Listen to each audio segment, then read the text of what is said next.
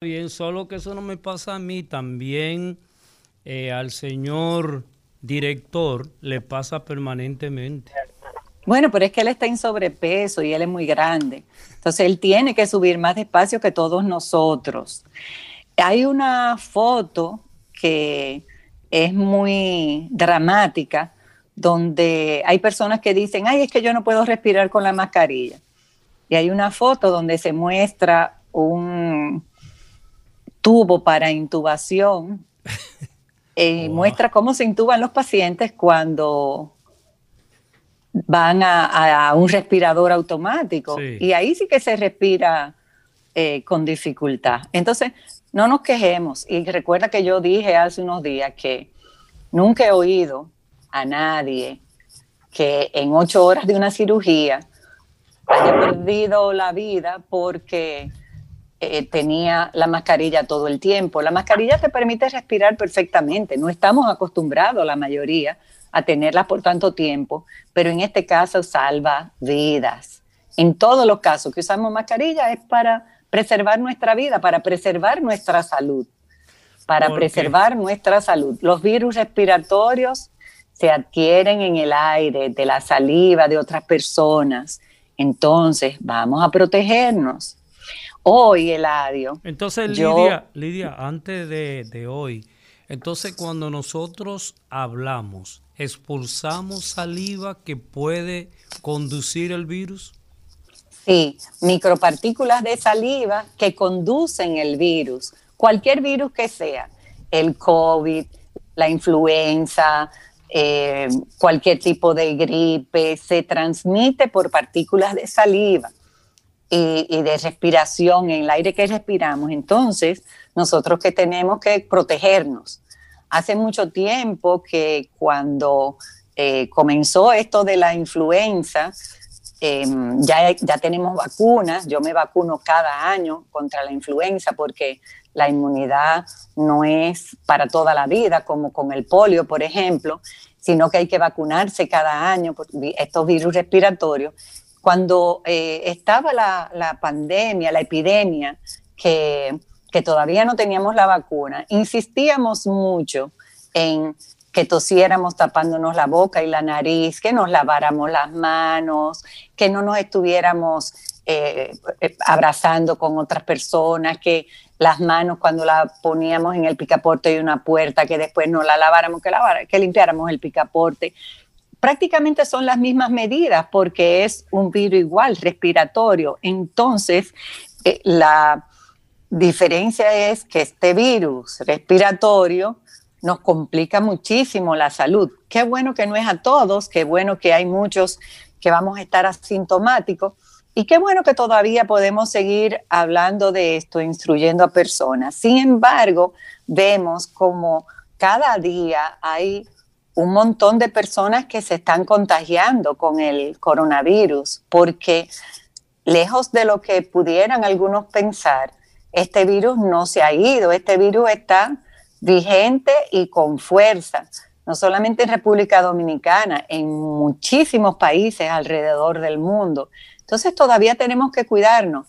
Sí, afortunadamente hay cientos de miles de personas que ya se están eh, vacunando, que ya se han vacunado y que se siguen vacunando en un montón de países. Todavía nosotros no hemos recibido la llegada de, de la vacuna, pero pronto la tendremos. Y yo te decía, Eladio, que hoy vamos a tener el gran privilegio. pero, pero, pero es que, es que tú, tú quieres presentar a tu invitado de manera muy rápida. No, yo no voy a presentar al invitado, yo voy a decir el tema. Ah, perdón, pero yo quería hacer alguna alabanza, si tú me lo permites.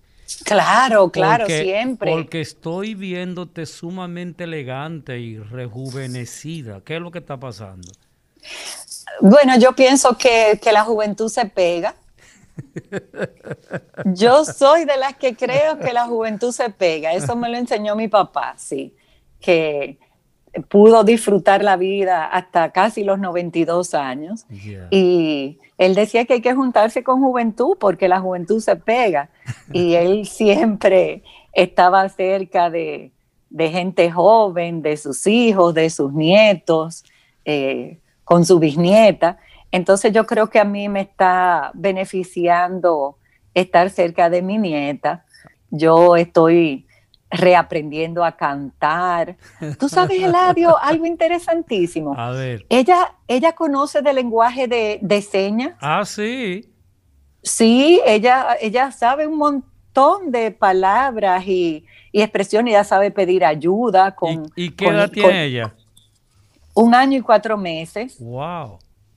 Ella sabe pedir ayuda, ella sabe decir gracias, ella sabe decir más, ella pide comida. Eh, sí, o sea, cosas que son vitales para ella, porque eh, pedir ayuda, eh, imagínate, un, un, bebé de un año y cuatro meses, que ella sabe pedir ayuda para subir un escalón, para que le pasen algo.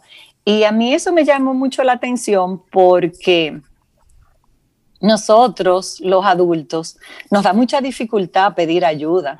Sí. Nosotros, nuestro ego, nuestro orgullo, yo puedo, yo sola, yo, yo lo hago. Y qué bueno es tener la inocencia del niño que, que pide ayuda. Y ya dijo, y, y, ya mencionó la primera palabra que menciona todo ser humano al nacer. Mamá. No, papá. sí, las, las, dice las dos, pero las usa a su antojo, a su acomodo. Ya. bueno, te escucho, eh, Lidia. Mira, Eladio, hay un tema eh, referente a este coronavirus que está vigente, caliente, y es el tema de las vacunas. Nosotros en República Dominicana estamos viendo y oyendo noticias de que pronto las vamos a tener, que si esta, que si aquella. Y nosotros vamos a hablar hoy con un experto en vacunas, porque hace unos días yo preguntaba que si ustedes se, vacunarían. Eh, Guillermo dijo que él estaba expectante viendo a ver qué estaba pasando en el mundo con las vacunas. Yo, ¿Tú dijiste? Que me vacunaba. Ah, tú dijiste que te vacunabas. Eladio fue el que dijo que estaba esperando a ver. Yo no, yo no. Yo estoy muy claro con que inmediatamente aparezca, yo me vacuno. Excelente, excelente. Entonces, aquí. Tú no recuerdas, y yo espero que tú converses de eso. ¿Cuántas vacunas nosotros debemos ponerle a nuestros hijos? Exacto. Sí, ese es uno de los temas que yo siempre, esta es una de las preguntas que yo le hago a los que están disque dudosos. ¿Y por qué yo digo disque? Y fíjate que le, los puse a ustedes como dudosos con muy mala intención, em, porque usted llevó a sus hijos a vacunarse de polio, de difteria, de tétanos. Usted le puso a sus hijos una serie de vacunas sin preguntar mucho porque en aquella época, para usted eh, documentarse sobre vacunas, tenía que buscar libros de medicina. Ahora, como existen todo esto de las redes sociales, del Internet, del señor Google y todas estas cosas, pues la gente eh, entra a, investigar y muchas veces se, malinforman y se confunden porque hay información que es saludable, científica y cierta, y hay información periodística, no siempre con la mejor intención. Y solamente, de, y solamente de opinión. Correcto, correcto, solamente de opinión. ¿Por qué te quitas la mascarilla de la nariz para hablar? Porque tenía que tomar café. Oh, sí, es imposible tomar café con la mascarilla puesta. Pensaba que era para hablar. Entonces, Eladio, eh, una más reciente, que hace poco que salió y también se vio eh, muy atacada y cuestionada, que fue la vacuna del papiloma, del virus del papiloma humano. En esos momentos, para nuestra dicha, estaba con, estaba con nosotros en el programa el doctor Mario Lama, que era un experto en... ¿Quién? ¿Quién? ¿Quién?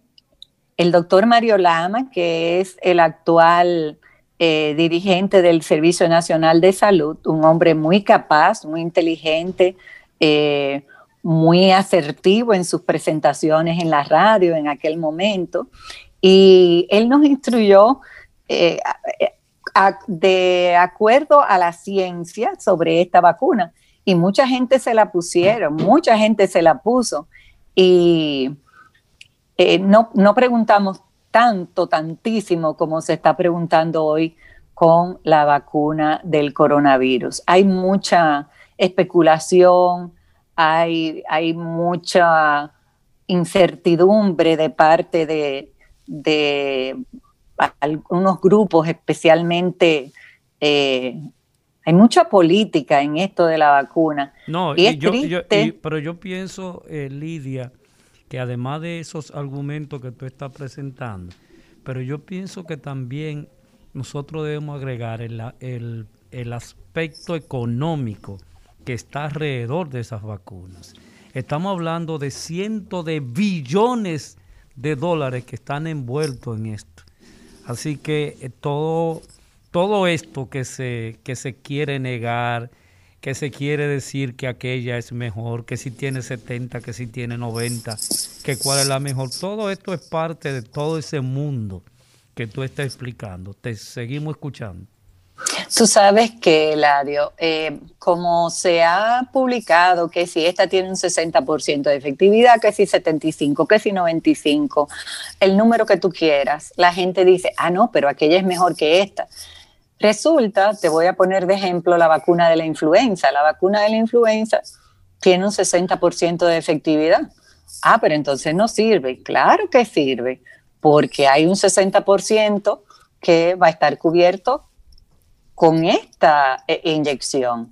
Entonces, una, una simple gripe, simple entre comillas, que te puede llevar a una unidad de cuidados intensivos por una neumonía por influenza y que puede dar al traste con tu vida, yo te dije, todos los años yo me pongo mi vacuna de la influenza, cada año, cada año. Y estoy esperando la fecha en que salga la vacuna. ¿Por qué esperando la fecha en que salga la vacuna? Porque los científicos estudian cuál es la cepa que está más alta en esta temporada y con eso elaboran la vacuna.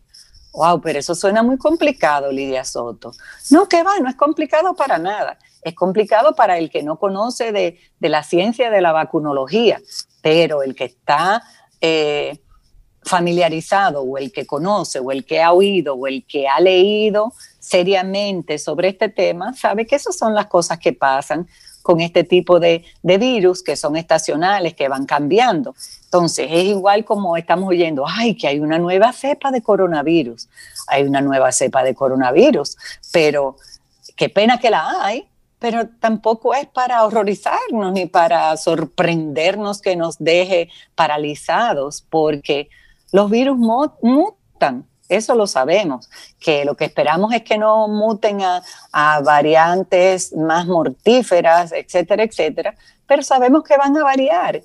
Y vuelvo al tema de la influencia, de la influenza. Cambia todos los años, puede cambiar todos los años. Entonces, los, virus son eh, seres vivos. Los virus sí, entonces eh, las bacterias, eh, porque estamos hablando de este virus que se transmite con mucha facilidad, que puede eh, transmitirse por, por las vías aéreas y que son más difíciles de controlar, a menos que tú tengas una vacuna. Fíjate que desde que comenzó el asunto, lo que, lo que nos inoculan con la vacuna son, eh, en algunos casos, partículas vivas de este virus. Entonces, fíjate que desde que comenzamos con el asunto del coronavirus, la comunidad científica estaba detrás de una vacuna y la comunidad científica se pasó meses buscando esta vacuna.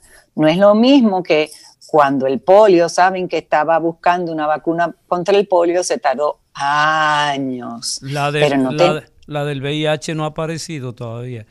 Y ya tiene, apareció este virus en el 80, 80, 81, 82.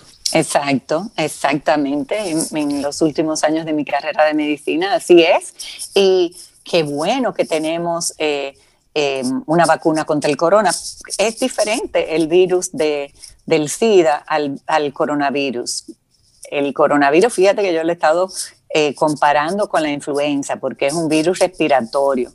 Eso eh, hace que sea eh, menos difícil de conseguir la vacuna. Pero yo en esos detalles no voy a entrar porque pero, Pero sería importante, yo, yo te estoy dando mucha vuelta antes de que entremos con nuestro invitado. No, no, no, y yo no voy a decir el nombre hasta que no estemos más cerca de tenerlo con nosotros. Mira, eh, yo estoy aprendiendo contigo de radio. Tú, Héctor, Mario Lama, son eh, maestros. Bueno, eh, mi principal y real maestro, yo puedo decir el nombre de una persona, sí, porque yo puedo decir Julio Martínez Pozo, que está en, en otra emisora amiga, y yo puedo mencionar a don Álvaro, no importa dónde él esté, porque verdaderamente un maestro del arte de la radio. Entonces, mire, el radio, estamos hablando de cosas que... Yo quería, yo quería preguntarle a Guillermo, realmente ahora, y escúchame Lidia, ahora los odontólogos eh, estarán pidiendo eh, certificado de la no presencia del virus antes de hacer intervenciones, porque como tú decías, Lidia, el virus se contamina por la saliva y la respiración y lo que hacen los odontólogos es estar pegado de la boca de la gente. Así es. buenos días, Eladio, buenos días, eh, Lidia.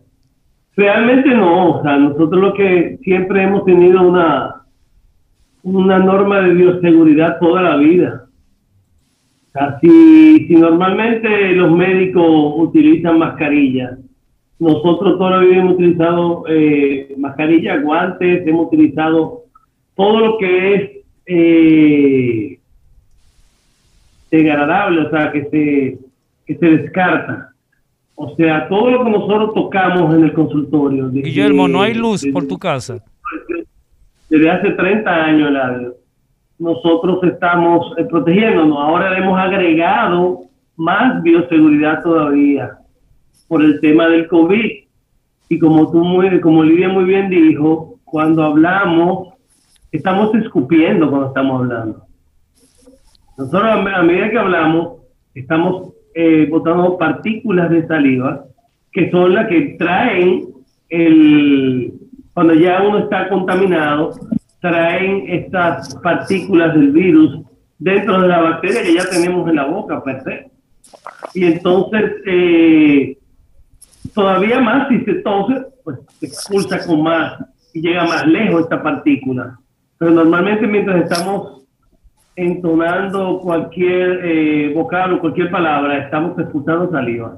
De hecho, si te das cuenta, aparte mientras estamos despiertos, estamos hablando, estamos tragando saliva y escupiéndola. De hecho, si te das cuenta, si tú te duermes un ratito o mientras tú duermes cuando te levantas por la mañana, se despierta con la boca, lo que se, lo que se entiende la boca sucia, que es como la boca enjabonada. Y es porque mientras estamos durmiendo, no estamos hablando, no estamos escupiendo tanto, ni estamos tragando tanto.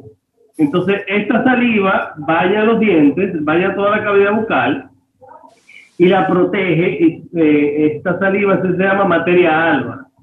Entonces, ¿qué pasa? Eh, los odontólogos tenemos eh, más bioseguridad que antes, estamos más propensos, pero mientras yo tenga mis lentes, mi careta, mi mascarilla, mis guantes, y todo lo que yo toque desechable, estoy protegiendo, nos estamos protegiendo nosotros y a la vez estamos protegiendo al paciente.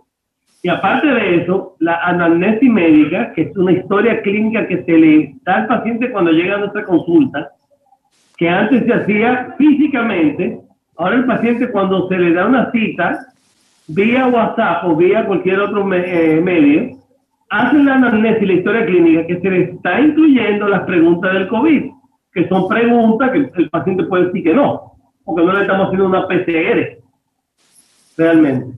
Pero le estamos haciendo preguntas, preguntas que son, de alguna manera u otra, nos lleva a tratar de pensar o si el paciente ha sido infectado o está infectado con COVID. Obviamente, cuando el paciente llega al consultorio, se le toma la temperatura. Ah, pero espera un momento. Hay personas que le ha dado el COVID y no le ha dado fiebre. Pero bueno, como quiera, se le toma la, temperatura porque el paciente no lo sabe y dice, ah, pero mira, bioprotección. El paciente cuando entra a nuestro consultorio pisa una alfombra sanitizante, que todas las bacterias que vienen de, de afuera quedan muertas en el piso. Después se sienta, se lava, se limpia su mano con gel, ¿ah? Se le pone un gorro desechable, una bata desechable que no utilizábamos anteriormente, bueno. más que para cirugía. Ok, eh, eh, Guillermo, vamos de nuevo a escucharla también la introducción. Eh, ya no introducción, Lidia, ¿verdad que no? No, pues yo tengo mucho rato hablando. ya tiene mucho rato. Este, escúchame que corté, yo no sé si abruptamente eh, tu línea de discurso de esta mañana aquí en el recetario, pero es importante que nosotros podamos siempre y diariamente hacer las aclaraciones porque, primero, con relación a la vacuna, hay mucha gente que no se sabe cómo, de repente mucha gente dice, no, yo voy a esperar que, a ver qué pasa. Ajá, y cuando te pusieron toda la vacuna, cuando tú eras un carajito tú esperaste que o calculaste todo eso. Entonces, como, que, como que hay mucha eh, desinformación con relación a eso. Y mala información, no solamente desinformación, sino también mala, que es peor. Ajá. Entonces, eh, cuando tú vacunaste, ¿tú te pusiste la vacuna de la hepatitis? Todas yo me la he puesto. Y te, recuerda aquella, yo no sé si de la tuberculosis, que dejó marcado a uno para toda la uh. vida. Todavía sigue dejando marcado porque no ha habido forma de, cambiar esa vacuna de esa, de esa bacteria. Eh, y si tú te fijas, ¿nos la ponemos? Hay muchas personas que no se la ponen, aunque en nuestros países, desde el nacimiento, el momento del nacimiento, eh, debería de ponerse la vacuna de la tuberculosis porque la tuberculosis no está erradicada en, nuestro país. No. De hecho, ahora se oye menos, pero estuvimos unos años eh, luchando con una tuberculosis resistente a tratamiento porque cualquier tuber yo, iba a decir una cosa que se iba a oír muy feo, yo iba a decir tuberculólogo, pero eh, como que esa palabra se oye muy larga y muy muy rara, eh, pero hay muchos especialistas en, muchas cosas. Bueno, ahora la población en general es especialista en COVID-19. Eh, yo le acabo de pasar a Olga el teléfono de nuestro invitado porque vamos a necesitar su auxilio para contactarlo. Mire, Ladio, em, aunque tú estés vacunado, frente al coronavirus, aunque tú tengas la vacuna puesta, tú vas a tener que protegerte y proteger a los tuyos con tu mascarilla, con el lavado de manos y con el distanciamiento. La vacuna... Que no es social, que no es social, que es físico. Definitivamente. Y personal. Entonces, si tú quieres seguirte cuidando, y siempre digo seguirte cuidando porque es difícil que los seres humanos pensemos primero en los demás. Siempre pensamos primero en nosotros mismos. Eh, a menos que no sea una madre con su hijo o con sus padres en un avión que se insiste mucho en póngase su mascarilla primero y ayude después a los que están al lado, pero es porque las madres tenemos ese instinto de, protegernos, pero si estamos en un supermercado, yo me voy a poner la mascarilla cuidándome yo. Y qué bueno que te la pongas cuidándote tú, porque estás cuidando a todos los demás. Vamos a tener vamos a tener que seguir cuidándonos y cuidando a otros con mascarilla, con lavado de manos y con distanciamiento social. Guillermo, tú querías decir algo. No, lo que pasa es que yo pensaba que Lidia se había muteado y era mi laptop que tenía. ¿Sabía qué? Que continúe. ¿Sabía qué, eh, se había, Lidia, que se había hecho? Muteado. ¿Qué ¿Tú significa eso? ¿Qué es lo que significa? El idioma eh, digital. Ajá. Tú no sabes lo que es mutearse. Mutear, ¿qué es lo que es? Que te pusiste en mute, que te callaste, que te silenciaste. Que cerré el micrófono. Ajá. Ahora sí estamos Pero que más rápido eh, es un spanglish, porque es más rápido decir te muteaste a Lidia, el micrófono se te cerró. Pero ese es nuestro idioma. Es que hay, muchas, hay muchas eh, palabras nuevas en el idioma español, ¿eh? De, realmente, sobre todo por la inmigración latina a los Estados Unidos. Realmente, esa va a venir por ahí, el muteo. Bueno. Pero realmente es. El del eh, doctor Guerrero Heredia. Regresamos al recetario del doctor Héctor Guerrero Heredia. Eh, en esta mañana nosotros, como diariamente lo hacemos, eh, alertamos, insistimos que tenemos no solamente en República Dominicana, sino en el mundo, tenemos una condición que si nos descuidamos, podemos tener consecuencias sumamente graves. Hasta el momento, la ciencia no nos ha dicho con certeza, y es natural que esto sea así, ¿qué pasa? ¿Cuáles son las secuelas que nos va a dejar esta condición mm. del, coronavirus si sobrevivimos a ella. ¿Qué va a pasar con nuestros pulmones, riñones? ¿Qué va a pasar con todos nuestros órganos internos? ¿Y qué va a pasar también con los órganos externos? Eh, con relación a este impacto que produce eh, el coronavirus. Y entonces por eso nosotros seguimos insistiendo eh, en esa protección, Lidia. Todavía no sabemos, Eladio, estamos viendo, pero yo quiero que aprovechemos el gran privilegio de tener con nosotros al doctor pediatra, infectólogo, presidente de la Sociedad Dominicana de Vacunología. Vacunología, eso tiene que ver con vacunas. Eh, un hombre, un amigo, un hermano que siempre ha estado dispuesto a cooperar, trayendo informaciones al público, siempre, siempre. No ha habido una vez que nos comuniquemos con el doctor José Brea del Castillo, que él diga, estoy muy ocupado, no puedo, siempre aunque sea dos minutos no está. Y hoy Hola, doctor José Brea del Castillo. Hola, Lidia, ¿qué tal? Eh, muchas felicidades por el nuevo año y siempre, por supuesto, con ustedes, con muchísimo gusto. Eh. Gracias, gracias. Buenos días, doctor. Dímenos, Eladio. Digo, buenos días, le decía el doctor. Y a eso iba hoy. Ahora, ¿qué tal, Eladio? ¿Cómo estamos? Perdón. Muy bien, muy bien. hablar Lidia, un placer. Buenos días, doctor. Está con nosotros también Guillermo, Santana. Buenos días, Guillermo. Un placer, de verdad. Entonces, yo, lo que pasa es que yo soy como Ricochet Rabbit. Eh, ustedes todos saben quién es Ricochet Rabbit. Yo no tengo que, explicar eso. Eh, yo quería, para sacarle el mayor provecho a José, a José Brea, ya iba a decir tu nombre completo, pero tú eres José Brea del Castillo. Entonces, eh, yo vi una entrevista, una entrevista no, yo vi un spot publicitario que tú hiciste, interesantísimo y de mucha enseñanza, aunque corto, de mucha enseñanza. Y tú decías, tú respondías una pregunta que me hizo Hilario hace un momento sobre si todas las vacunas son efectivas. Tú decías, todas las vacunas son efectivas. Y como si tú no tomaste en cuenta que hay algunas que son 95%, 80%, esos números no tienen importancia para la vacunología. Pero yo agregaría lo siguiente, doctor, otra, otro, otra aclaración. Primero, ¿qué es una vacuna y cuál es la función de una vacuna, doctor?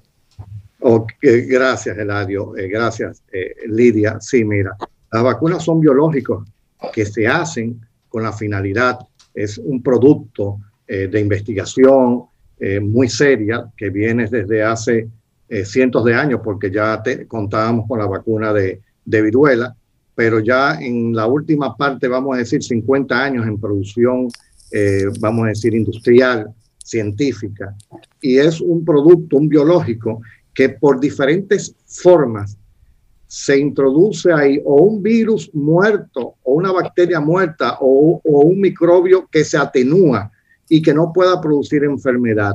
¿Qué estamos buscando con eso? Que cuando eso es introducido, ya sea a través tomado, pero generalmente es inyectado al organismo, empiece el organismo a entender que tiene que defenderse y crear anticuerpos contra esa vacuna colocada contra ese para defenderse, pero es una simulación. Ok. Es, es una simulación. Bueno, simulación no realmente. Eh, eh, vamos a hablar, es un estímulo real porque ese virus o esa bacteria está colocada ahí eh, de una manera que no va a infectar el organismo, pero que va a dar que el organismo responda y produzca los anticuerpos para protegerse, para que en el futuro inmediato, a los 15 días, 20 días, cuando el organismo sea eh, atacado y que entre ese virus, esa bacteria, ya todos esos anticuerpos, ese departamento antibotines que se creó ahí y, y estaba andando por toda la sangre, salga y defienda y evita o que entre o que desarrolle una enfermedad. Porque el hecho, y ahí vamos, a mí no me preocupa muchas veces que evite una enfermedad. Puede tener, hay muchas vacunas que la enfermedad no se evita, como es el rotavirus, que es la vacuna contra la diarrea, la causa principal de diarrea en el mundo, que casi ya deja de ser por la vacuna, sino que me dé, y a eso me voy, por eso la eficacia es importante, claro que sí. Y hay una diferencia. Recuérdate que ahora nosotros estamos, eh, midiendo, vamos a empezar a medir efectividad. Eficacia es cuando tú mides en un en laboratorio, en un ambiente controlado, y dices es 95, es 60, es 50, pero cuando la tiras a la calle a ponerla, esto puede o subir o puede bajar. Uh -huh. Entonces, la, entonces la vacuna sencillamente, eh, como yo siempre pongo de ejemplo, viruela era una plaga, era un, una situación permanente en el mundo entero, ¿eh? permanente, muy parecido a lo del COVID, menos intenso, no habían las redes, no había la comunicación, pero um, cuando el mundo se vacunó, el planeta se vacunó contra viruela, no hay más viruela en el mundo. Entonces, ok, perdón, a lo más importante. Entonces vamos a hablar de eficacia, porque efectividad estamos midiendo ahora. Se han puesto 28, 29 millones de vacunas, pero se van a requerir los estudios para ver cuán efectiva fue. Eso no es el problema. Uh -huh. Porque yo digo que, claro, todo el mundo, si tú me dices, Brea, pero una de 95 versus una de 62 versus una de 50, ¿cuál tú prefieres? Bueno, la de 95 es lo lógico. Ojo, estamos en una pandemia. Eh, yo veo la gente que está decidiendo cuál vacuna ponerse cuando no tenemos ninguna. Esa está Entonces, buena. Esa estamos está- viendo como que hemos repita llegado eso, por Brea. Amazon y pedimos, mira, eh, o tú llegas a un colmado de vacunas y dices, mira, dame dos de AstraZeneca, dame, y esta pónmela para comer aquí. Señores, Buenísimo. hay un atascamiento de vacunas en el mundo. Óyeme, hay países resegados como Argentina y como Perú que no están claros en las vacunas que van a tener en ca- la cantidad que necesitan. Estoy poniendo dos ejemplos ahora mismo. ¿eh? Entonces, eh, hay un atascamiento que no podemos entrar, producción, eh, todo el, el flete aumentó, hay menos aviones. Lo- eh, la los refrigeración, frascos- la los refri- frascos de vacunas no dan Wow. fueron contratados en el mundo entero y ahí no hay reciclaje, como las botellas. Entonces, eh, ok, ¿qué es lo que queremos? Primero, eh, promocionar y lo que voy a estar trabajando y mañana en el futuro vengo con una iniciativa que me apoye, eh, confianza en las vacunas.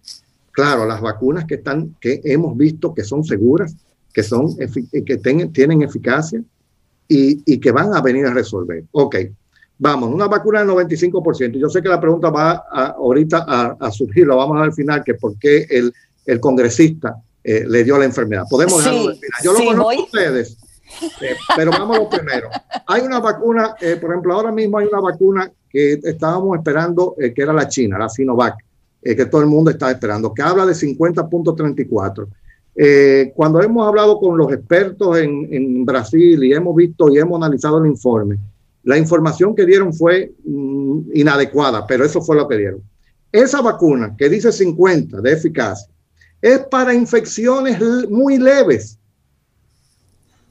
Leves. Muy leves. Wow. Pero yo quiero que me proteja. Espérate, espérate, ¿a dónde voy? Te voy a explicar. Ok. Entonces, ¿por qué? ¿Qué pasó con esa vacuna? Que fueron puestos a 10 mil médicos. Entonces, los médicos eran los primeros. La definición de caso se amplió. Entonces, mire, si usted tiene un síntoma, entonces el médico sentía una rinorrea y llamaba. Mira, yo tengo una rinorrea, una rinitis, y había que hacer la PCR y daba positivo. En los otros estudios no fue tan riguroso, porque el paciente normal, ay, me siento cansado hoy, déjame ver si se me quita mañana, ay, no voy a llamar nada. O me dio un poco de tos, no, pero eso no debe ser, eso fue que me respiré, que estaba eh, eh, eh, fumigando ahí, eché un spray. No, entonces el médico me llamaba y eso hizo que se reportaran más casos de, de la enfermedad, pero muy leves. Pero cuando tú ves esa vacuna de 50%, usted sabe con cuán, por cuánto protegió a que esa persona no fuera al hospital a internarse o tuviera gravedad o se muriera por ende o fuera intubado 100%. Oh, wow. Pero eso es lo que queremos. Entonces, la vacuna de 62%, que es la de AstraZeneca, yo soy claro en eso. Independientemente de que yo también digo que las autoridades de AstraZeneca tienen que venir aquí a hablarnos bien, a crearnos la confianza, a apoyar al gobierno, a trabajar con las sociedades científicas, a trabajar programas como ustedes, yo creo que es momento de que ellos lo deben hacer. Es una recomendación. No obstante, yo soy pro vacunas. Ese 62% que está ahí no es 70 ni es 90, Lidia. De la manera que AstraZeneca recomienda que son dos dosis completas, la eficacia es de 62. ¿Tú te la pusieras? Sí. ¿Es buena? Sí. Porque ese 62% sucede igual que la vacuna china, que la Sinovac. De que los estudios han visto que todo el que se la puso evitó prácticamente, no tengo los numeritos, pero casi el 100% de hospitalizaciones, de gravedad, de intubación y de muertes. Entonces esa vacuna es buena. Óyeme, ojalá este país tuviera una vacuna con el 50, 62, 70. El problema va a ser dos cosas, que la tengamos y qué tan rápido la pongamos. Imagínense ahora mismo una población vacunada que no va a ir, a, o sea, esa población puede tener la enfermedad, puede tener un síntoma, que puede llamar a un médico, que puede ir a una emergencia, que puede ir a un consultorio, pero no va a estar hospitalizado ni va a estar grave. Entonces yo quiero que el 60%, 70% de la población, ahora si es 95, perfecto. De acuerdo. Ahora, fíjense para que vean que el 95%, ah, que hay un 5% que te puede dar la enfermedad. Exacto. No solamente eso, si ese 90 es, eh, eh, vamos con lo del, lo del congresista, de Adriano. Ok, vamos. Eh, lo que voy a, lo que voy a decir es especulación porque no tengo el, el expediente médico de él ni tengo la información expediente. Ok, suceden varias cosas. ¿Qué puede suceder? Primero, que eh, usted se pone la primera vacuna. A los 15 días usted a lo mejor tiene una protección, vamos a decir, del 53% en la vacuna de Pfizer. Todavía no sabemos si él se vacunó con Moderna o Pfizer. Creo con, con, con la americana con Pfizer, porque como tiene dos dosis, él ya entonces comenzó primero que Moderna. Entonces, Ahí usted puede, usted puede tener. Pero hay que entender que todo el que se ponga una fila en Estados Unidos eh, a, tomar una vacuna, usted puede estar incubando la enfermedad para la primera dosis o puede eh, adquirirla mientras esté en la vacunación. Exacto. Es lo primero. Vino y se puso, se puso la segunda dosis a los 21 días, a los 28 días. ahora no recuerdo. Que a los 21 días fue la A los 21, perdón, Pfizer 21 días. Ok. Entonces, en ese momento usted se la coloca y para usted lograr el 95% usted tiene que esperar 14, 13, 15, 16, 15 días en un organismo óptimo. Puede ser 17, puede ser 20 días, que no ha pasado. Entonces, vamos a decir, mira, era 53, te pongo la segunda dosis y vamos a ir subiendo a 58, a, 60, 70, a lo mejor él estaba en un 80% de protección. Se contagió cuando fue ahora al, Capitolio, y, pero le va, lo que le puedo asegurar que esa enfermedad va a ser leve. Exacto. Oye, usted puede estar seguro que ese señor no va a tener gravedad. Entonces, esto puede suceder si usted se pone la, vacuna, usted tiene un 5% de sufrir la enfermedad. Ojo, que dé positivo, porque él, no se la hizo porque se sentía mal, sino porque es el protocolo. Al haber viajado. Ojo, ese 5%, ese 8%, vamos a suponer que Pfizer, la, la, efectividad sea 90% o sea 98%, no lo sabemos, pero te va a proteger contra enfermedad grave. Ese es el impacto de la vacuna. Señora, ahora mismo a mí no me importa si me da. Yo lo que quiero es que yo no, que, bueno, puedo llamar médico, puedo ir a, y, y, llamar, Lidia, mira, que me dio una taquicardia y tengo fiebre. Ah, no, pero hazte la prueba de PCR. Ay, sí, positivo. ¿Y qué hago? No, bueno, acetaminofén, lo que tú quieras, eh, cualquier cosa ya nos avisa. Pero no tengo que ir, no tengo la, la incertidumbre, la ansiedad, el miedo, que voy a parar a buscar camas porque me falta oxígeno, porque probablemente me vaya a necesitar intubación y probablemente, vamos a estar claros, eh, eh, el, que sufra, el que sufra la enfermedad en un momento tiene miedo a qué? A internarse, a morirse. A morirse, literal, a morirse. Oye, me voy a complicar, yo puedo complicar. Doctor Entonces, por eso, la eficacia en este momento. Entonces, si yo como, eh, vamos a decir, conocedor de las vacunas, yo no salgo a defender las vacunas que realmente van a funcionar y no solamente eso, que vamos a tener, ojalá el Estado, yo tengo, yo estoy con información que está buscando grandes cantidades de dosis de otras vacunas. No es tan fácil como está. Doctor Brea, doctor ¿eh? Brea, vamos a hacer una, una interrupción para los comerciales y regresamos. Pero no te vayas. del doctor Guerrero Heredia. Doctor José Brea del Castillo, pediatra, infectólogo, presidente de la Asociación Dominicana de Vacunología. Nos estamos instruyendo sobre esta nueva vacuna del COVID, que oyéndote hablar, se te siente muy confiado de que esta vacuna es segura, es efectiva y que tú te la pondrías. Yo eh, te voy a preguntar algo, porque yo me vacuno cada año con la vacuna de la influenza. Esta vacuna hay veces que he leído que tiene 60% de, efectividad. de efectividad de, sí, efectividad ya, de efectividad, sí. Sí, sin embargo yo me la pongo, me la pongo cada año. Eh, mi papá se la ponía y había veces que tenía como lo que los gringos llaman un flu-like, o sea, que tenía un moqueíto, estornudaba, no sé qué. Pero un paciente de más de 80 años nunca se vio con una neumonía, que tú sabes que es la complicación más grave y que más tememos de la influenza en un, en un ancianito. A mí no me da nada yo me la pongo con... Si me la dan con 40, con 40 me la voy a poner, doctor Brea del Castillo, porque tengo la conciencia de que no me va a dar la enfermedad grave. ¿Cómo yo lograría cada viernes educar al pueblo dominicano? Yo quiero que tú me des algún truco para yo lograr hacer conciencia de por qué debemos de vacunarlos. Ayúdame con eso, dame, dame, dame herramientas. No, eh, lo primero es que estoy en la mejor disposición semanalmente de tener un, apartado para estar hablando sobre vacunas, con gusto, de verdad. Gracias.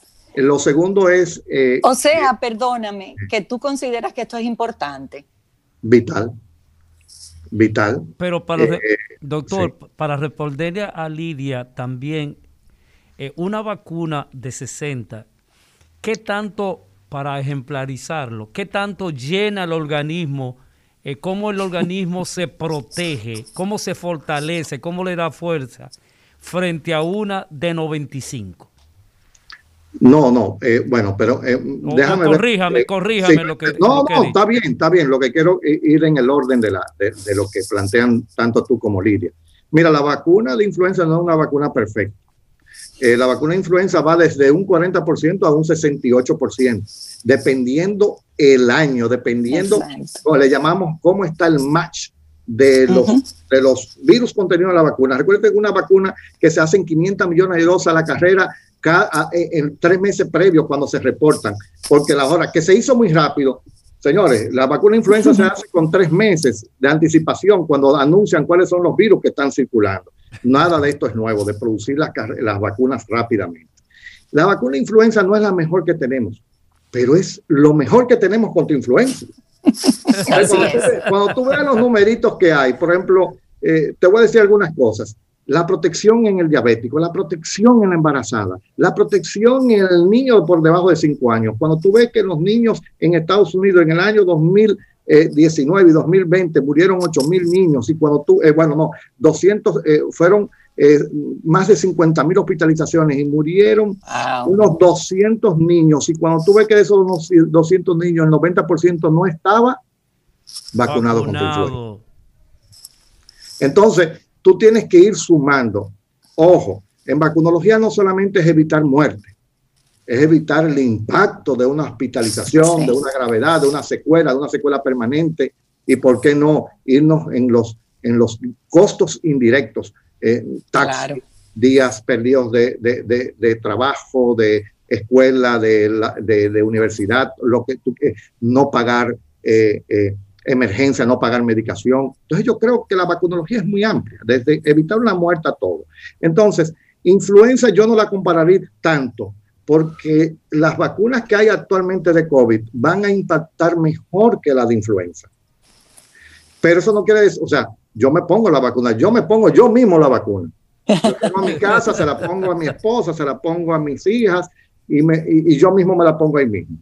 Entonces, eh, ¿por qué? Porque también se ha visto en los últimos años que el paciente mayorcito que va a un intensivo, óyeme, para que tú sabes, la vacuna influenza protege indirectamente contra infarto y derrame cerebral. Así es. Y, el, y el paciente hospitalizado viejito aquel que es vacunado se muere menos, va menos intensivo y le da menos complicación de infarto y derrame. Recuérdense, señores, que en chikungunya, y quiero que, bueno, cuando la persona mayor o con una situación duraba ocho días, siete días de fiebre, que había hospitalizado y se descompensaba, cuando ya entra en ese proceso, y Lidia lo sabe muy bien, ahí viene el infarto. Pero el chikungunya se lo produjo, sí se lo produjo indirectamente. Si es influenza igual, y también ha sucedido con COVID. Esa, claro. persona que, que, tiene 10, 12, 13 días de fiebre, hay que hospitalizarlo, no porque le falta oxígeno, es porque está con la fiebre, lo descompensa, lo deshidrata, lo deteriora. Y ahí viene el infarto porque tiene una condición, o viene el derrame, o vienen las complicaciones propias de la... Eh, quiero decir todo esto en, en, este, en este momento, porque todo esto es importante. Entonces, las vacunas contra COVID, eh, eh, déjame decirte, ya hay 30 millones de dosis puestas y contando. Yo estoy abierto a que cualquier efecto de importancia. Lo que se ha visto hasta el momento es que la mayoría son efectos leves. Ya OMS quitó moderado para lo de COVID. Hay efectos secundarios leves o graves. Y eso es lo que se está buscando, no que en el moderado nada, leves o graves.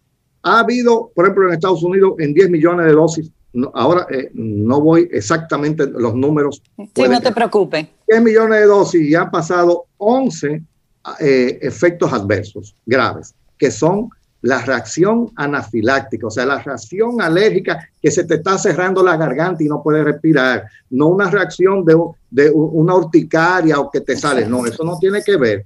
De los 11, eh, le han dado el tratamiento inmediatamente, los médicos lo saben manejar, y cada puesto, y ya yo lo he recomendado a nivel público, que cuando eso se empieza a montar, se tenga esas medicinas ahí, y todos se han salvado. Ahora, cuando el CDC, eh, eh, o sea, los organismos de salud de Estados Unidos han analizado que si hay algo anormal, me hago entender, cuando usted se coloca una inyección o una vacuna, usted tiene presentar, vamos a suponer, una reacción anafiláctica, uno en un millón, vamos a suponer, o uno en, en, un millón doscientos mil.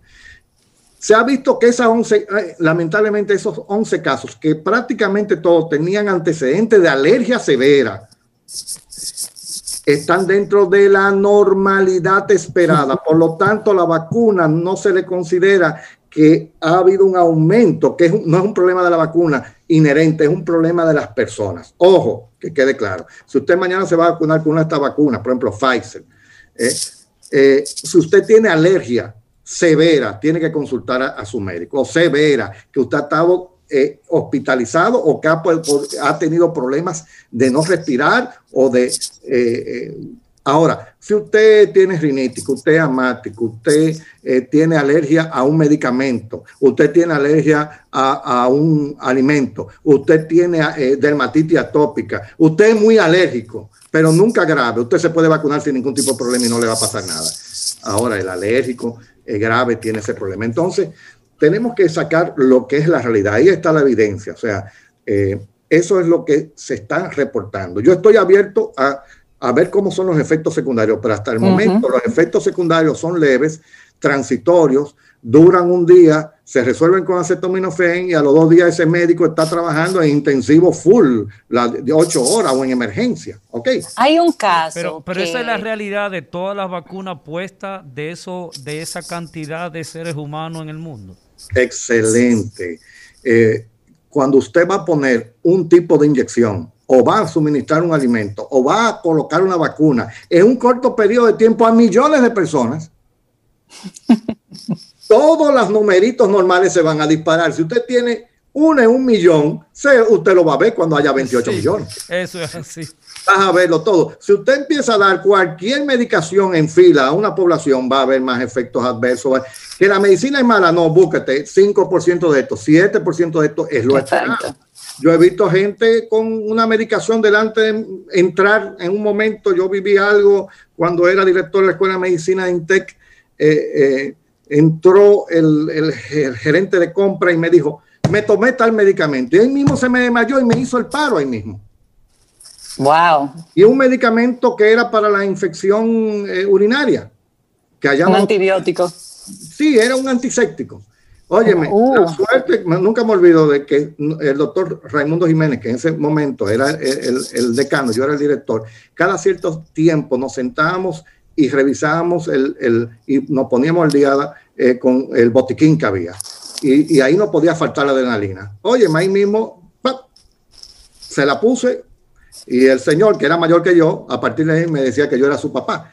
Pero lo que te quiero decir, eh, yo lo que, claro, lo mandamos ya a, que sea valorado. Eh, el, centro. Que, tienen que hospitalizarse y ver si no hay arritmias. Eh, eso es por 24 y, luego se da de alta. Pero lo que te quiero decir que una pastilla de las más normales te puede llevar a esa situación. Él le tocó uno en un millón, pero le tocó. Con una ampicilina que la venden en los colmados allá en República Dominicana, te puede pasar. Ya no, ya no voy a decir lo que se vende, lamentablemente. Es elevado y eso aumenta. La, ese es el segundo problema en el mundo, la resistencia antimicrobiana. Podemos hablar después de eso. pero, pero hay que entender, señores, que si la gente va a utilizar, o sea, cuando hay más intoxicaciones alcohólicas, en Semana Santa y en Navidad. ¿Y por qué no es en otro sitio? Porque en un por, corto periodo de tiempo la gente va a utilizar más, va a abusar, va a sobre. Entonces vas a ver, eh, claro, son comparaciones, pero para que la gente entienda que conoce. Sí, son comparaciones importantes. Yo te quería preguntar, eh, doctor Brea del Castillo, hay un caso que se publicó mucho en las redes de un doctor en la Florida, un obstetra, que se vacunó, sus plaquetas bajaron a cero, decía el, el, post que mandaron por, por, las redes y murió. Y que se está investigando el CDC y la FDA y no sé quién. Todavía no hay un reporte. Lamentablemente, todo, vamos a estar claros, yo te, vamos a empezar a vacunar eh, 100 mil dosis, en 300 mil en un mes. Todo lo relacionado en los próximos 4 o 5 días, ¿qué se le va a pegar? A la vacuna. A la vacuna. Entonces, eh, mira, eh, con las vacunas se, es muy eh, riguroso. Y con el tiempo, cuando se había, hablaba de que había una reacción, se investigaba. Y le voy a decir un detalle principal para ir en contra de la teoría de la conspiración. Señores, miren, una sola situación legal que produzca una vacuna le van a, le van a quitar un dineral a las casas farmacéuticas. No estoy hablando de COVID, sino de las vacunas de todas las vacunas anteriores que se ponen al año cientos de millones de dosis. Y bueno, mira, eh, en este, sí, perdón. En este momento yo estoy. Lidia, donde No, pero déjame decirte, se está estudiando esa muerte del, del, del ginecosteta de Florida. Eh, toda una gran comisión en Estados Unidos se está revisando, pero eh, lo que se va a establecer si fue casual o causal. Pero seguimos volviendo, lamentablemente, vamos a ponerlo peor, que él tenía un sistema inmunológico que creó un sistema de autoinmunidad con uno de los... Recuérdense cuando la, la vacuna en sí, el antígeno, en lo que es del virus de la bacteria, no produce alergia, señor. Exacto. Lo que produce alergia son los otros contenidos que tiene la vacuna, que también lo tiene un medicamento. Usted empieza a leer, son el absorbente, el adyuvante, hidroxilo. Disolvente. Exactamente. Y eso es lo que la persona hace alergia. No a la vacuna, al antígeno, al microbio modificado o entero o, muerto o atenuado, no. Exacto. Doctor, queremos, queremos, queremos. Ahora está abierto. Óyeme, hay que revisar eso y que venga lo que venga. Pero estamos hablando de 30 millones, bueno, en el caso de Estados Unidos, 10 millones de dosis. Eh, hay que revisar. Le tocó que esa persona tenía una predisposición a que uno de esas sustancias le producía un problema de autoinmunidad que le bajaba las plaquetas. Es una posibilidad, pero no es que la vacuna produzca esto, sino que usted está con una predisposición inmunológica, ¿eh? una idiosincrasia, o sea, que tu organismo tiene una característica especial para reaccionar como, como muchas personas se toman un antialérgico y le da un patatú. Pero la mayoría, pero, pero tú a un niño de tres años le da la mayor dosis que ellos y el niño está feliz, tranquilo y se le quita la rinitis o se le quita el problema de la piel. Entonces, algo idiosincrático. Doctor Brea, doctor Brea, vámonos de nuevo a una pausa y, quédese con nosotros que regresamos. El recetario del doctor Guerrero Heredia. Regresamos con el tema de las vacunas, con el presidente de la Sociedad Dominicana de Vacunología. Tú mencionabas, José Brea, doctor, que hasta en la fila para vacunarse se podía eh, una persona contagiar en ese momento con el virus, que puede ser lo que pasó con este congresista.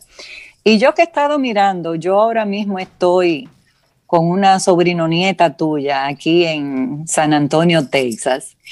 Y las, las vacunaciones se están llevando a cabo en centros multitudinarios de fútbol, de eh, casa club de, por ejemplo, de HIV, que eso es una monstruosidad. Estadios, En estadios. y la, Center.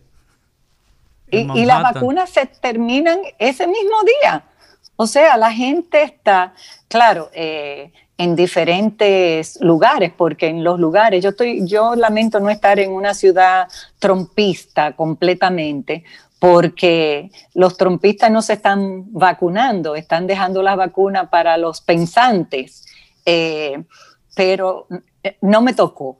Entonces, viendo esa aglomeración, es lógico lo que tú dices, cualquiera se puede contagiar, sobre todo si... Eso es lo que te está hablando. Eh, eh, eh, la logística es difícil. Mira, todo el mundo puede estar hablando. Yo te puedo asegurar, nosotros la Sociedad Dominicana de Vacunología hicimos una encuesta reciente donde el 69% de la población quiere vacunarse contra COVID. Excelente. muchísimo. Pero del, del, otro resto, yo estoy seguro que el día que vea una fila, se va a poner en fila.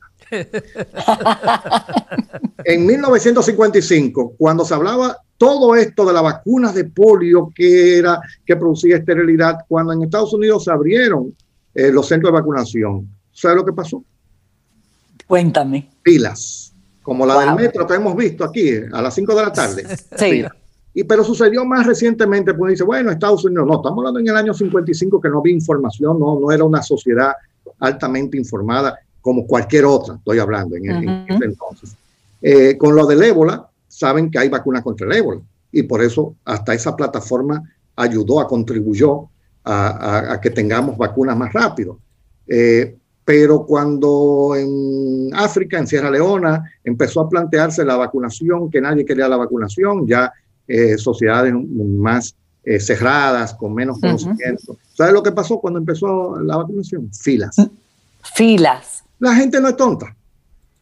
No. La gente quiere eh, por todas las razones del mundo de tonta. Ahora, alguien me dijo, una, eh, vino aquí a la casa, doctor, yo quiero que usted me hable de la vacuna, qué hago, que no sé, que si me la voy a poner, no voy a poner. Le digo, mira, tú eres libre de ponértela o no. Ahora, si no te la pones, más rinde para otro. Eso digo yo.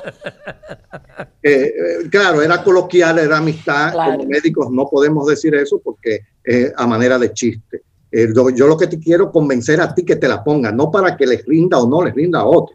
Y te voy a decir algo, mira, no solamente, mira, ponerte la vacuna, las vacunas en general, las vacunas en general, pero también la vacuna de COVID, primero te está protegiendo de manera individual. Primero es, vas a ir creando una situación para que sea una, eh, eh, una protección a nivel comunitario. Vas a no impactar en, el, en la... En, en, en el, en, ¿cómo te puedo decir? En el sistema sanitario, señores, que estamos desgastados. No vamos a gastar. Yo quiero que ustedes hagan un ejercicio de las casi 900 eh, y tantos mil pruebas de PCR, multiplíquenlo por el, el costo más mínimo. Y yo, yo pido que el 10% de lo que se ha dado ahí mm, se deposite o se tenga a la vista para las vacunas, no de COVID, las vacunas de los niños y de los adultos y todo, al programa de empleo de inmunizaciones me lo tengan ahí, para que vean que si tuvieran la vacuna no hubiera que hacerse todas esas pruebas. Pero también para la persona que a lo mejor diga, no me importa mucho, yo soy joven, ya a mí me dio, hay que vacunarse si a ti te dio, sí hay que vacunarse pero que hay gente que dice, no, a mí me dio, no me voy a vacunar, no quiero la vacuna. Pero esa persona que tiene contacto con sus abuelitos, con sus padres, con personas que están en tratamiento de cáncer, con personas que sean diabéticas, por solidaridad póngasela, para que usted no le lleve esa enfermedad. Vamos a decir que usted no sea puente de infección. Eh, entonces, usted no quiere la vacuna, pues entonces proteja a los demás, si usted no quiere protegerse. Eh, bueno, eh, yo creo que las razones para vacunarse están ahí. Creo que el pueblo se va a vacunar en su mayoría. Yo creo que la gente está muy consciente de eso. Hay que entender, y sí planteo que debe haber fases. Yo creo que no podemos decir yo voy primero ni nada. Esas fases yo creo que están ya bien establecidas en el mundo. Eh, yo tengo, por ejemplo, de la Academia de Ciencias de Estados Unidos, pero cómo se está llevando en Costa Rica, cómo se está llevando en Argentina, cómo se está llevando en Estados Unidos, en Inglaterra, en Francia, en Canadá. Lo primero que hay que vacunar al personal de primera línea del médico que está eh, eh, bueno, atendiendo o no, porque yo mismo voy a atender como pediatra y al consultorio estoy exponiéndome y yo he tenido que ingresar y he tenido que ir a emergencia yo me estoy exponiendo para, para proteger a, ese niño y atenderlo a ese niño. Entonces, todo el que está ahí, desde bioanalistas, eh, eh, eh, las enfermeras, los, los óyeme, los, hasta los camilleros. Los camilleros, todo, todo el que trabaja a nivel público y privado, porque aquí hay clínicas privadas que se han dedicado 100% a esto, dando la respuesta. Entonces, Luego de esto, usted va a empezar por edad, por la de mayor edad. Y luego, ahí casi ahí, eh, bajando de edad a las personas que tienen enfermedades crónicas. Le voy a decir un recordatorio. Cuando vamos a un avión, que casi todos nos hemos, y dice la, la, la zafata o el sobrecargo, si tenemos algún problema, van a bajar las bolsitas de oxígeno. Pero no se la ponga a su niño, ni a su mamá que está ahí al lado, ni a la viejita. Póngaselo usted primero. Porque si usted se lo pone primero, es que yo puedo ayudar a los demás. Por eso hay que vacunar a los médicos primeros, no por otra razón, es lo que se hace en el mundo entero. Y no solamente a los médicos, hay que pensar en, en las autoridades, hay que pensar en las, en las policías, hay que pensar en los bomberos, en lo que puedan mantener, los que han sido la base de mantener una eh, eh, eh luchar contra la pandemia. Pero eso no quiere decir que usted que tenga una enfermedad o que tenga 80 años o que tenga 75 años, le va a durar mucho sin, sin llegar a su vacunación, pero no, no se desespere. Yo tengo una, una expresión conjunto con un amigo, eh, primero que, ah, bueno, finalmente, ¿cuál es la mejor vacuna? Usted va a hacer, la mejor vacuna es la primera que yo tenga, asequible. Esa es la primera que yo me voy a poner. Entonces no podemos estar disponiendo. Estoy eh, terminando como comenzó, como comencé con el programa. Entonces, eh, eh, la en cuanto a la pandemia, todos nos hemos visto afectados, todos nos hemos visto afectados, todos, todos, de una manera u otra. Pero hay una expresión, aguantémonos un poco más para vencer esto, aguantémonos, falta menos. Eh, miren, señores, estamos en una segunda ola en muchos países. Yo no quiero imaginarme una tercera ola. Mientras más mm. nos vacunemos, menos nos va a impactar Ahora mismo estamos preocupados por la parte económica, como la razón, la parte social, la parte eh, escolar, la parte laboral, todo eso. Pero si viene una tercera ola fuerte, estas cepas que, que si hay tiempo puedo aclarar en este sentido, eh, óyeme, el mundo se va a paralizar y te vas a, desmoronar. Entonces aguantémonos un poco más, vamos a tomar el distanciamiento mientras podamos y vamos a vacunarnos cuando esté disponible la vacuna que te corresponda. Si usted me está hablando una persona de 30 años, 32 años, mira que si me la pongo, le digo, mira, no te preocupes mucho, que al principio a ti no te va a tocar, tú eres sana, todo, eres joven. Pero en el momento que todo el mundo se la ponga adelante, eh, tú vas a decidir si te la vas a poner o no cuando te toque. Te va a tocar, pero no adelante. O sea, tú me estás, la gente habla como que, que, yo voy a ser el primero en la fila de 30 años sin enfermedad. No, ni tampoco eh, eh, como médico yo voy a ser el primero. Va a ser un proceso. Entonces no podemos desesperar. Doctor Brea, me dice nuestro técnico máster Isidro de que leyó que en Indonesia empezaron a vacunar primero a los jóvenes porque supuestamente son los que viven en la calle y viven haciendo cosas eh, yo leí esa información, pero de manera oficial que el Estado, yo respeto eso y entiendo lo que tú dices, pero ahora mismo, es por amor de Dios, el que está delante de la pandemia trabajando y recibiendo todos los días es desde hasta una muchacha que está en un laboratorio clínico eh, eh, retomando la cuestión. Esos son los que están resolviendo eh, eso. Hay que protegerlo para que se siga manteniendo la lucha contra la pandemia. Indonesia, Ucrania, Turquía están empezando a vacunar con la vacuna china para que ustedes vean que la que tiene, bueno, a ellos le han dado casi 70, a Turquía le han dado 92, 91%. Eh, pero ya empezaron a resolver, o sea, en, la, han autorizado la vacuna de Sinovac. Entonces, cualquier vacuna que usted, ¿por qué? Porque esa es la vacuna que tiene Exacto. y está disponible. Eso no quiere decir, ellos están pidiendo otra vacuna, pero van a empezar a, vacunar con la primera vacuna que tengamos. Y aquí en el país, la primera vacuna que el Estado pueda disponer es la primera que vamos a empezar a vacunar y todas son buenas, son eficaces porque le dije, pero, pero esta vacuna, yo, oye, me lo estudio tan, los numeritos están que si yo te pongo esta vacuna, usted no va a llegar a gravedad. Usted no se doctor, va, aquí a morir en un 98%. Aquí en el país tenemos los, los procedimientos de refrigeración de esas vacunas complejas de un 95%. ¿Tenemos nosotros esa estructura en el país? Fíjate, como yo te digo, aunque no me corresponda a mí, pero yo me he hecho parte de todo. Eh, por supuesto que si el Estado adquiere las vacunas eh, por ejemplo, que requieren de mucha refrigeración, están adquiriendo también eh, los refrigeradores para crear la logística. No hay la menor duda de eso. Es que Pfizer no se Una va a cosa, eh, Pfizer no te va a vender algo si tú, tú no tienes un mínimo de, y eso de 25 mil dosis, para que ustedes vean, yo, yo estoy seguro que el Estado quiso tener millones de esa vacuna.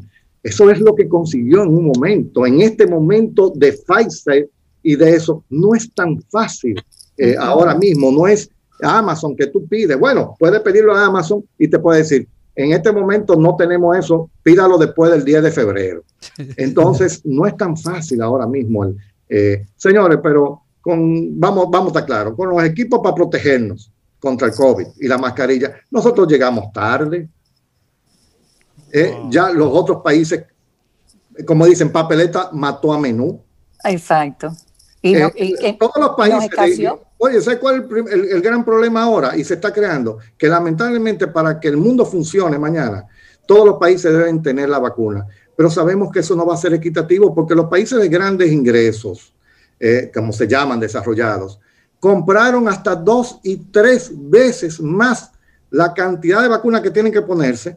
Lo han comprado, que la van a recibir, probablemente no la reciban por problemas de producción, pero aseguraron su vacuna, dieron el dinero y lamentablemente, si usted dio el dinero, dinero de hace seis meses, el primero que le voy a surtir es el que dio el dinero, no el que está negociando ahora o que está negociando hace dos meses.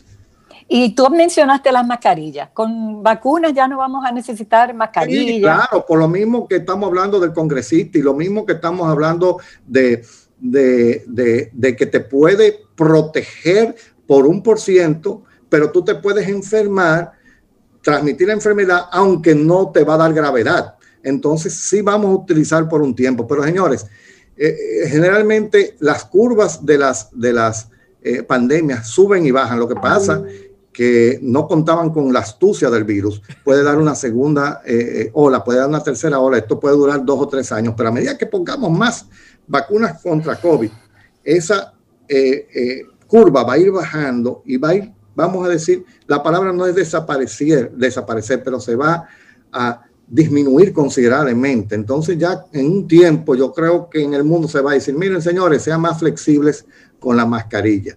Yo te puedo asegurar que hay un, por ciento alto en el país, en el mundo, que va a, va a seguir durmiendo hasta con las mascarillas. Sí, pero, pero, una cosa, una cosa importante con las mascarillas es que no ha convenido a mucha gente, puesto que eso no tapa el rostro y no se sabe si, que, si uno es lindo o feo. Y eso Lo peor de todo, que al principio que tú ibas a los supermercados a comprar y entonces tú inconscientemente le reías que conocía y le digo, ¿qué caray él sabe que tú te estás viendo? O que le está sacando, la, lengua. y no se da cuenta. Pero déjame decirte ese detalle importantísimo. Tú sabes que en este año en el mundo la influenza ha bajado y la parainfluenza ha bajado y todo. Y mira, el, el virus incisional respiratorio, que es el que más impacta en la niñez, en los niños recién nacidos. Por ejemplo, reporte que yo tengo en Argentina, que para la tal fecha ya había muchísimos niños muriendo por insuficiencia respiratoria y muchísimos ventiladores por eh, respiratoria y un por ciento menos por influenza. Óyeme, no ha habido ese problema por el distanciamiento, por el aislamiento y por el uso de mascarillas. Y el lavado de manos. Ha disminuido los cuadros eh, gastrointestinales también. Ahora mismo en el país anda un cuadro gastrointestinal, norovirus, es lo que puede haber otros, eh, ya eso se ha aislado, que es el virus de los cruceros y de Disney World. También hay un virus respiratorio porque ya la gente se ha flexibilizado eh, eh, y siempre va a haber, o sea, no van a desaparecer. Siempre el virus va a buscar a la persona o que no está vacunada o que no se proteja de alguna manera. El virus... Yo, sí, no, contigo se puede hablar por días. Yo voy a seguir usando mi mascarilla, como tú dices, hasta para dormir porque yo no había pensado en algo que tú has mencionado y que me ha dejado eh, pensativa, y es la posibilidad de una tercera ola. Yo no había pensado en eso. Bueno, si tengo tiempo, te voy a explicar lo de las eh, cepas. Tengo tiempo aquí para hablar. Es que el problema es que ya nada más nos quedan cuatro minutos, pero tú ah, dijiste que tú estabas dispuesto a volver en cualquier pero, otro. Pero si tengo un minuto, mira, la cepa que del 100% de que está circulando en el mundo, el 90% es una cepa diferente. Las, las mutaciones han, sucedido en miles de mutaciones, pero el problema es que cuando no hay un cambio mayor, no me preocupa. Las vacunas se están resolviendo contra las mutaciones actuales y ahora mismo no ha habido cambios mayores del virus para que sea otro virus, ¿de acuerdo? Entonces, del 90% no fue la inicial de Wuhan, esa 90% un poco más transmisible. En, ah, en, en, Inglaterra surgió una que era más transmisible, pero ojo, a mí no me preocupa la de Inglaterra, me preocupa la de oh. Brasil y la de Sudáfrica, que son más transmisibles que la de, fíjate que ahora mismo el que le está cerrando los espacios aéreos a Brasil es Inglaterra, por esa cepa. Y te voy a decir una cosa, no importa lo que hagamos, el cerrar los espacios aéreos es una medida política transitoria. ¿eh? porque como quiera se va a transmitir. Porque como quiera la gente de Brasil va a llegar a Inglaterra por diferentes vías y los ingleses estaban llegando aquí por, por Estados Unidos o por Panamá o por eh, Canadá. Ojo, ¿qué es lo que va a pasar? Es, eh, eh, parece que la de, la de Brasil, aparte de ser más contagiosa, para que la gente entienda, sí probablemente el ser humano no se defienda tan bien para eso y eso es malo. Claro. Pero cualquier cepa que aumente la contagiosidad, si eran 100 y tienes 160, vas a tener más muertos, más intubados, más ingresados, más el, eh, colapsado el sistema sanitario, no porque sea más eh, virulenta, más letal, sino que vas a tener 60 más en el sistema, ¿eh? un por ciento más, llevándose las estadísticas normales que normalmente el COVID hace que de, del 90% no le pasa nada, que del otro 10 da gravedad y del otro el 2% se muere. Entonces, no, no es lo mismo 100 que 160. Vas a tener. Pero, pero la vacuna cubre contra esas cepas. Hasta el momento sí. Ah, Excelente noticia. De todas, tanto la, todas las que hay, las cinco que se están utilizando a nivel, hasta el momento los reportes que hay es que el virus no ha hecho un cambio mayor y por lo tanto la vacuna sirve en ¿Y este por momento. qué la Puede que mañana cambie, ¿eh? ¿Por puede qué? que mañana Sí. cambie. Por eso es tan rápido vacunar rápido, vacunarse rápido para estar protegido eh, lo más rápido posible. Pero ¿por qué esas mutaciones? ¿Por qué el virus empieza ese proceso de Ah, cambio? tú, tú me dijiste eh, cuatro minutos, digo Lidia. En, Sí, no, es que no hay tiempo, eso es No, largo, bien, Eladio. En el sudeste no, en el sudeste de Inglaterra duró eh, eh, mucho tiempo en una persona inmunodeprimida y eso, esa eh, permanencia, vamos a decir, en una persona durante un mes, dos meses, eh, hace que ese virus mute con más, porque está en un Oh. momento de mutación y eso es lo que hace. Eso sucedió con la, con la vacuna de polio, que cuando se quedaba en un ser humano se hacían las mutaciones y, y- y- y otra vez eh, tomaba eh, mm, transmisibilidad y letalidad. Bueno, Eh, generalmente es porque una persona dura mucho tiempo inmunocomprometida, generalmente. sí. Lidia Isidro, eh, Lidia, por favor, despide a nuestro excelente panelista de esta mañana que nos ha explicado, pero con lujo de detalle, todo lo referente a la vacuna y este coronavirus. Lidia. El doctor José Brea del Castillo, pediatra, infectólogo, presidente de la Sociedad Dominicana de